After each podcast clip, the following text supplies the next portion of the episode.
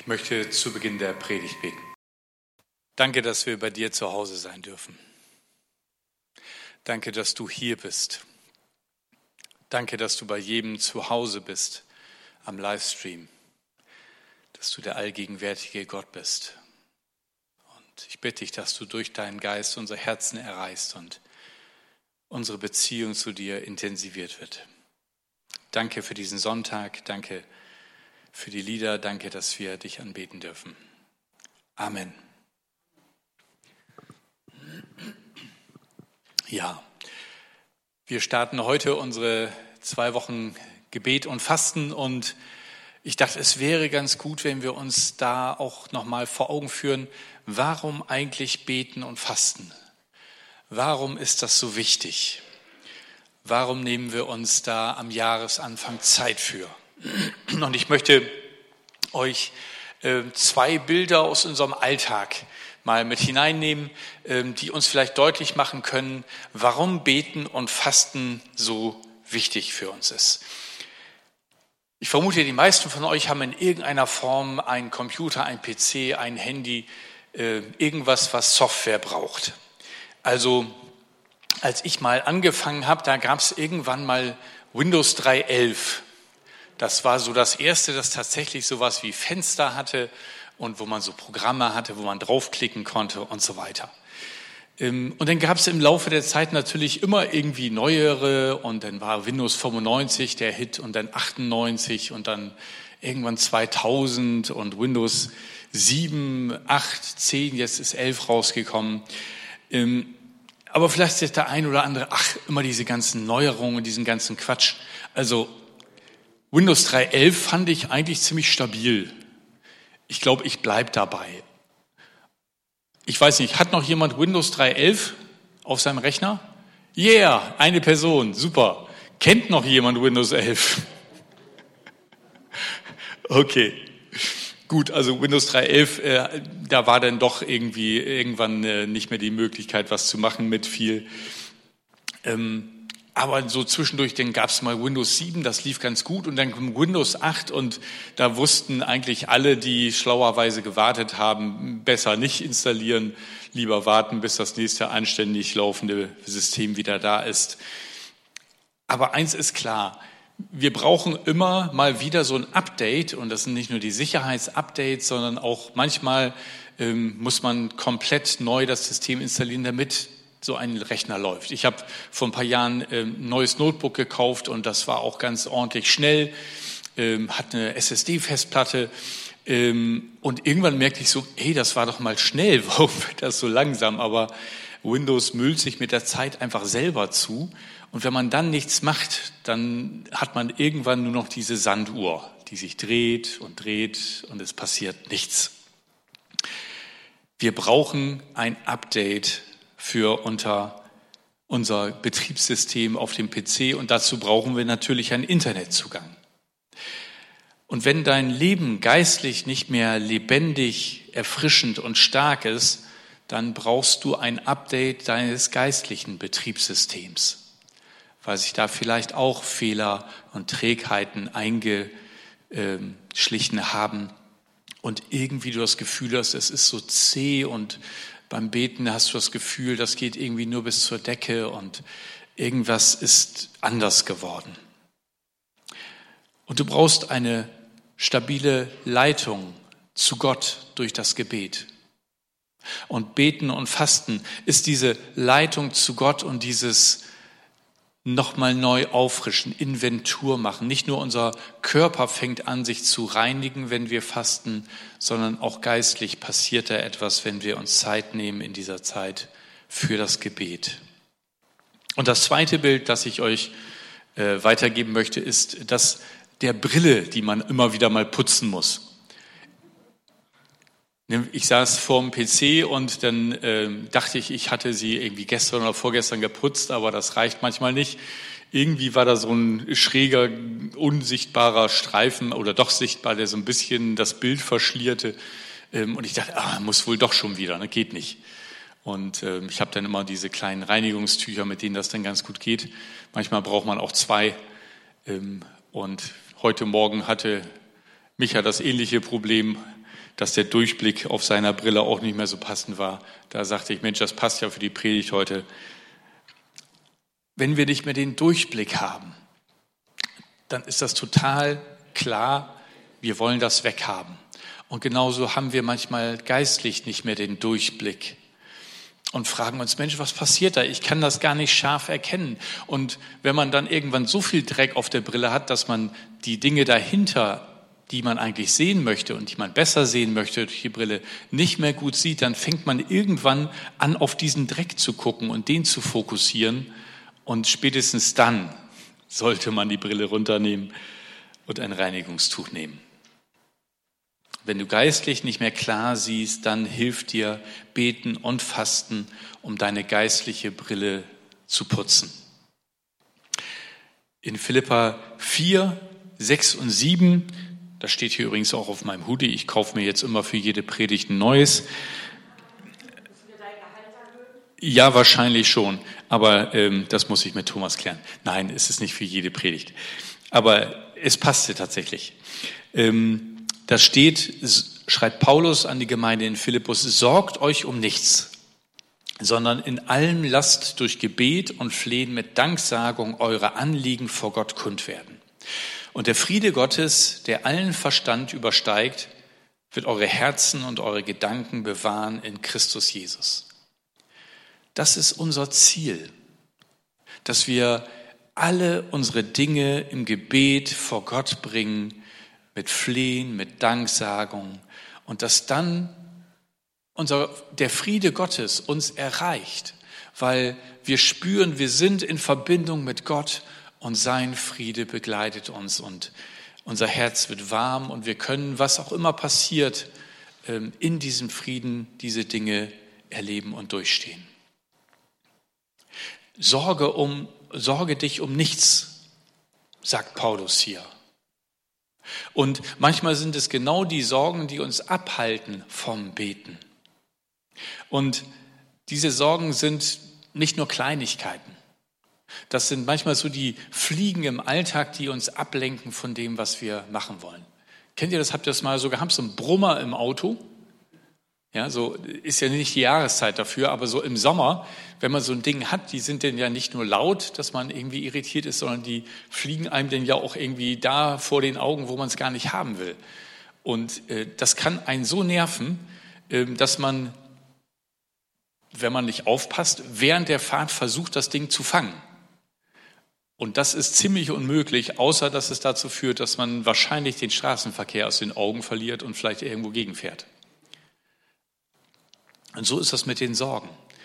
Die können so den Fokus auf sich ziehen, dass wir die normalen Dinge nicht mehr richtig klar kriegen und in Schwierigkeiten geraten. Und darum sagt Jesus in Matthäus 6, 34, darum sollt ihr euch nicht sorgen um den morgigen Tag, denn der morgige Tag wird für das Seine sorgen. Jedem Tag genügt seine eigene Plage. Ja, ich, als ich das erstmal gelesen habe, war ich so, ah, Jesus Plage ist jetzt vielleicht ein bisschen übertrieben für so einen Tag. Ne? Aber inzwischen habe ich so ein paar Tage hinter mir und da waren schon so ein paar dabei, wo ich dachte, ja, nee, Jesus, das ist schon ganz gut formuliert. Doch gar nicht zu steil. Es gibt so Tage, da ähm, ja, häufen sich einfach diese Ereignisse und man fängt sich an, mehr zu sorgen und zu erleben, wie das manchmal gar nicht reicht. Und Petrus greift das auf in 1. Petrus 5, 7 und sagt deswegen auch alle eure Sorgen werft auf ihn, denn er sorgt für euch. Und das ist das unglaubliche Angebot, das wir haben. Nun heißt es ja nicht, dass wir all unsere Hände in den Schoß legen, uns aufs Sofa setzen und sagen, Herr, mach du mal, ich gehe heute nicht arbeiten, geh du mal für mich. Natürlich klappt das nicht den Anteil, den wir haben, den müssen wir natürlich tun. Aber dieses Sorgen, das uns nicht weiterbringt, kennt ihr das? Ist sie wirklich gut angekommen? Wird das klappen bei dem Wetter? Diese Sorgen verändern nichts.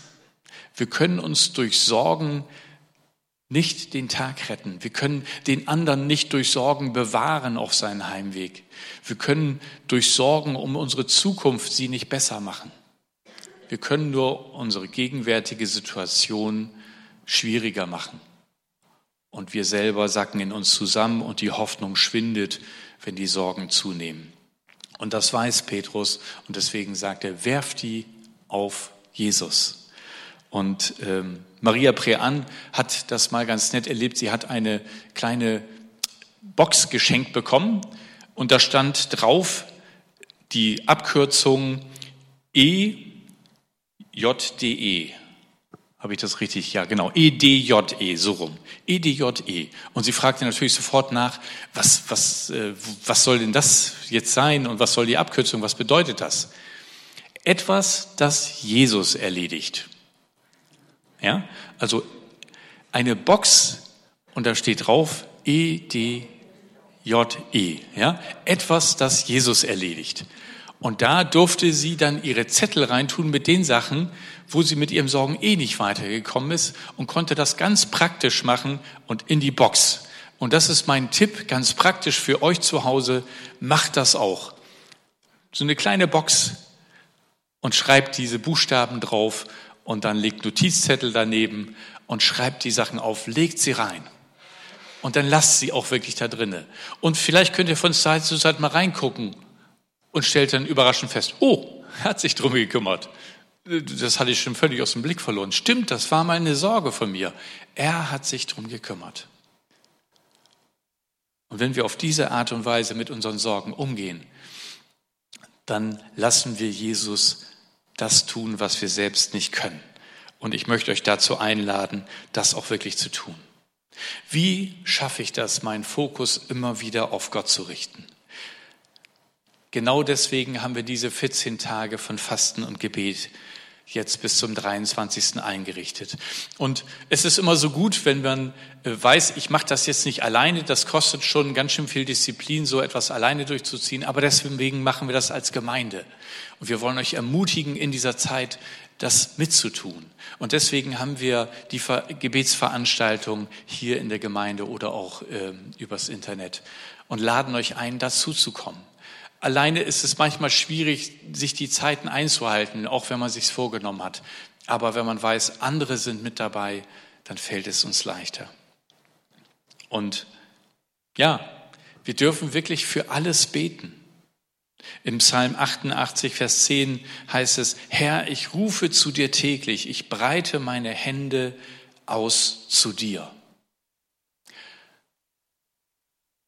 Und immer wieder ist es so, dass wir die Erfahrung machen, Mensch, wir fangen an zu beten und dann haben wir manchmal nach zwei Minuten schon nichts mehr, was wir beten können oder wie wir beten können. Deswegen möchte ich euch ein paar ganz praktische Hilfe auf dem Weg geben. Und zwar so praktisch, dass ihr den Zettel auch nicht äh, verlieren könnt, weil ihr den Zettel praktisch an eurem Körper dran habt. Ich habe nämlich gedacht, vielleicht können wir das mal mit der eigenen Hand uns verdeutlichen, für wen wir beten können. Und da ist zuerst der Daumen. Der Daumen, das sind deine Lieben, die sagen, super, dass du da bist. Deine Freunde, deine Familie, dein Ehepartner, deine Kinder. Wenn du den Daumen hochhältst, dann bete für deine Freunde, deine Lieben, deine Familie.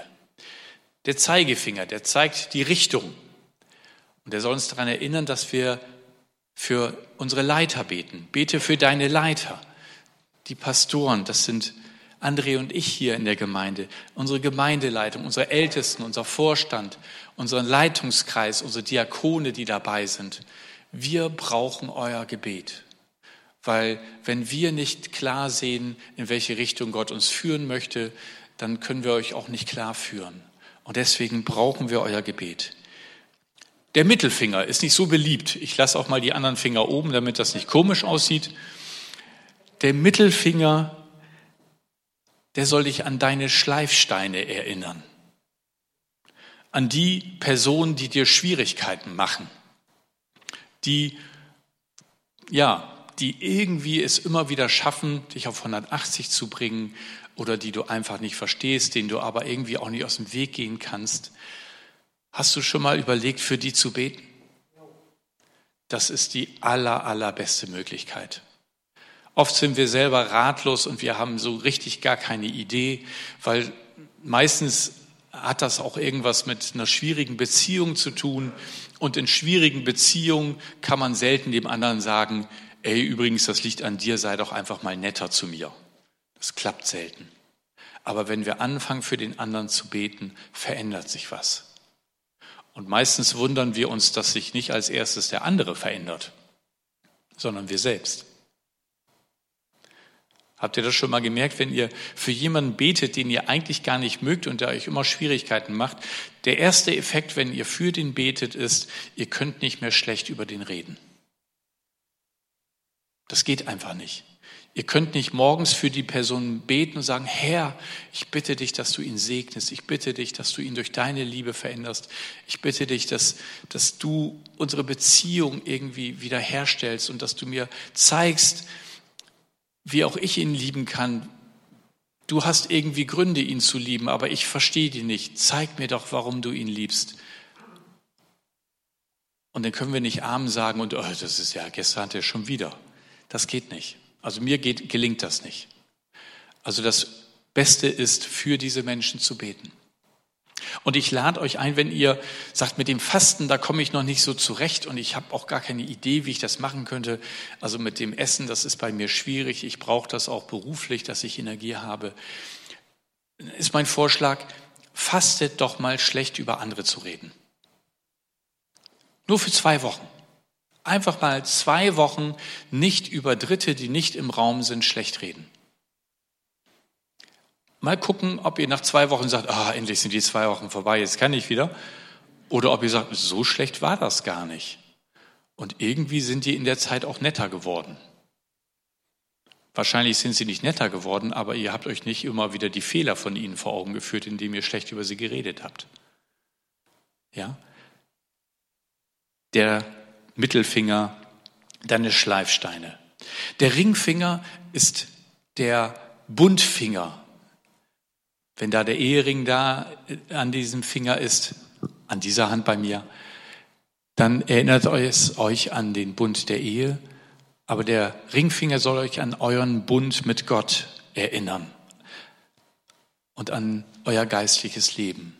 Betet für euren Bund mit Gott für eure Beziehung mit Gott, dass diese Beziehung lebendig und frisch ist und dass aus dieser Beziehung Leben quillt, dass ihr Orientierung bekommt, dass ihr für euer Leben erkennt, was Gottes vorbereitete Wege sind. Und der kleine Finger ist der schwächste Finger und er soll uns an hilfsbedürftige Menschen erinnern, an Menschen, die Hilfe brauchen, sei es dass sie krank sind, sei, dass sie irgendwie Unterstützung brauchen, unsere Hilfe brauchen. Und manchmal können wir die Menschen ja gar nicht persönlich erreichen. Wenn wir die Zeitschrift von Open Doors lesen und an die verfolgten Christen erinnert werden, dann können wir für sie beten und wissen, dass Gott unser Gebet hört. Auf diese Weise habt ihr eure Hand immer dabei und könnt euch erinnern. Und ich hoffe, dass ihr diese Eselsbrücken dann erinnern könnt. Was können wir beten? Wenn wir für eine Person oder Personengruppe beten, was können wir beten? Ich möchte auch euch da vier Stichworte geben, die euch helfen können, ganz praktisch im Gebet. Für das Herz der Person. In Sprüche 4,23 heißt es, vor allem aber behüte dein Herz, denn aus ihm sprudelt die Quelle des Lebens.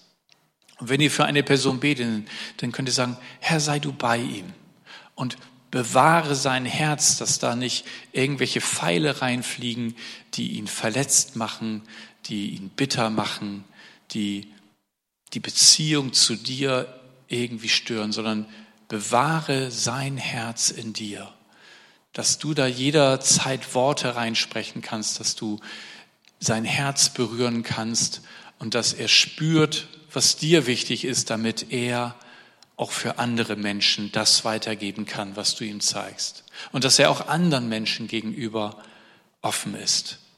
Wir können für Weisheit beten. In Kolosser 1, 9 schreibt Paulus, Deshalb hören wir nicht auf, für euch zu beten, seit wir zuerst von euch erfahren haben. Wir bitten Gott, euch Einsicht für das zu schenken, was er in eurem Leben bewirken will und euch mit Weisheit und Erkenntnis zu erfüllen. Wir sind ein Zeitalter mit ganz viel Wissen. Also wir können ständig googeln und kriegen Antworten auf die Fragen, die wir haben.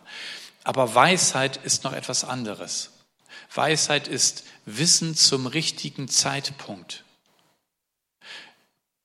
Es ist so entscheidend, wann ich etwas sage, wann ich etwas tue, ob das zum richtigen Zeitpunkt ist.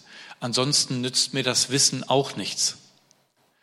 Praktisches Beispiel, wenn ich als Beifahrer im Auto bei einer mitfahre und ich rufe auf einmal unvermittelt Bremsen und der andere macht das tatsächlich, weil er so erschrocken ist und mitten auf der Autobahn bleibt er stehen, dann ist das wahrscheinlich nicht so hilfreich.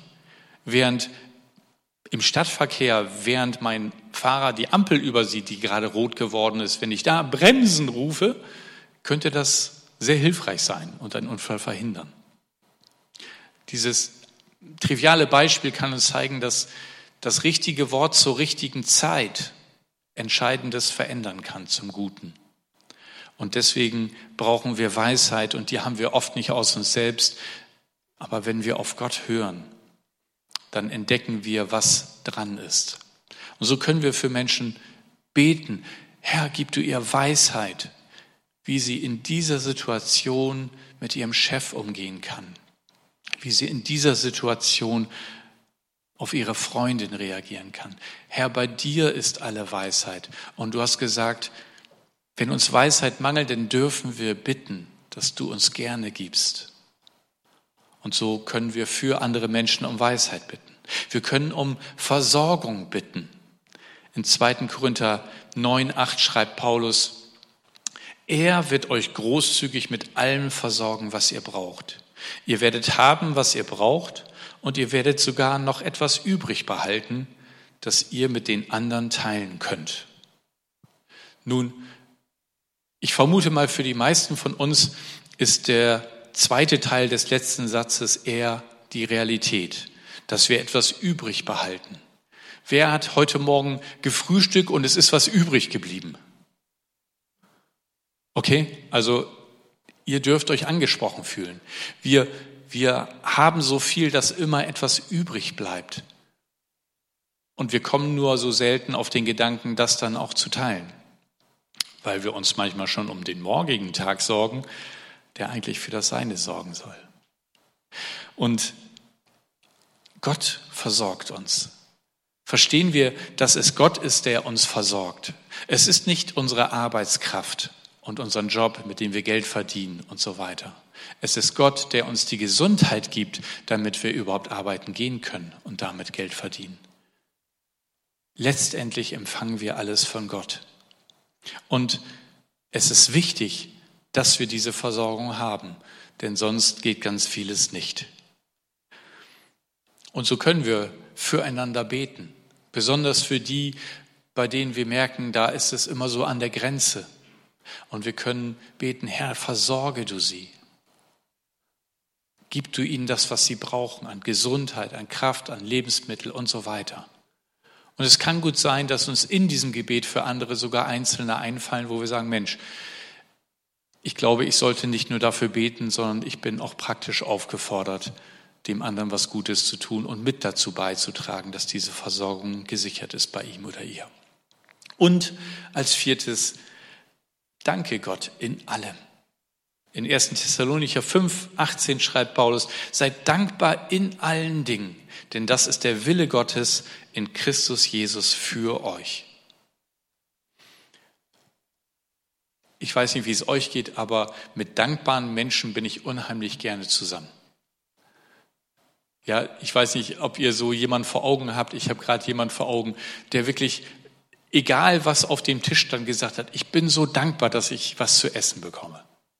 Und das war nicht immer à la carte und Drei-Gänge-Menü, sondern da waren auch manchmal Sachen dabei, weil er im Reisedienst war, die vielleicht ihm nicht so geschmeckt haben. Aber das hat ihn nicht wirklich interessiert. Er war dankbar dafür, dass er etwas zu essen hatte.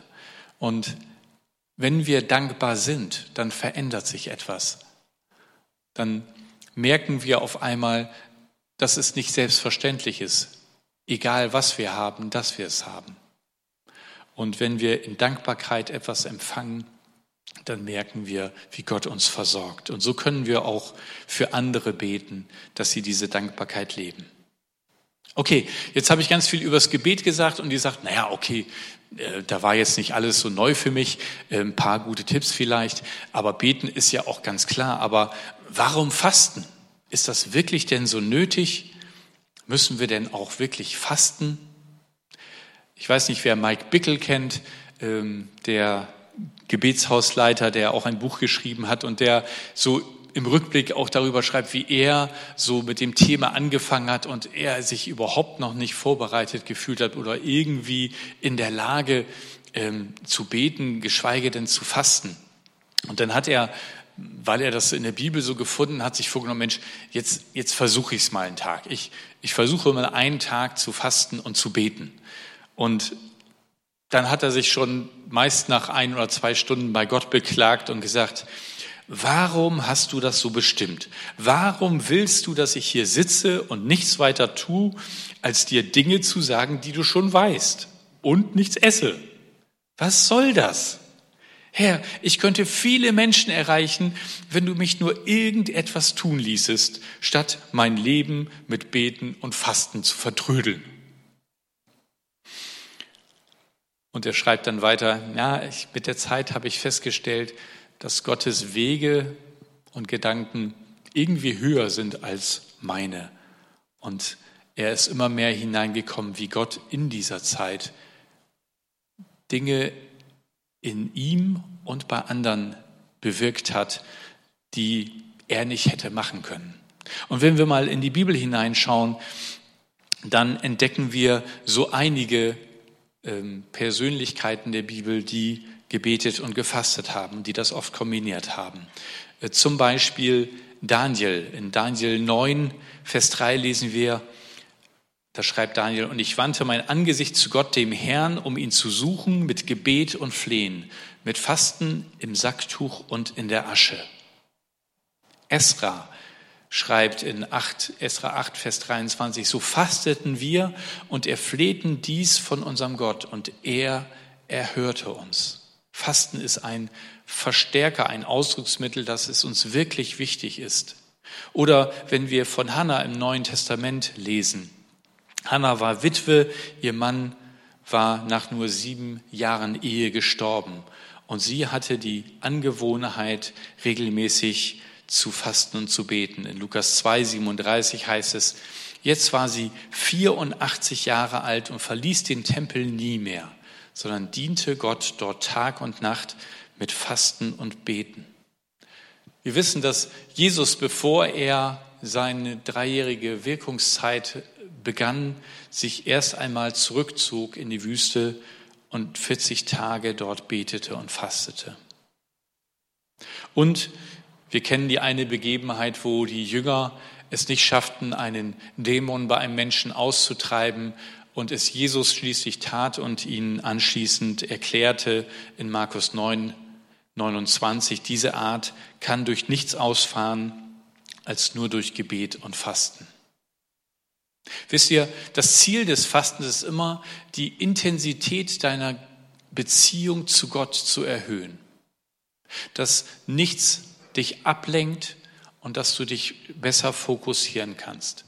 Und ähm, ich mache auch die Erfahrung, dass ich den Eindruck habe, dass ich dann konzentrierter und klarer bin und die Zeiten irgendwie produktiver sind.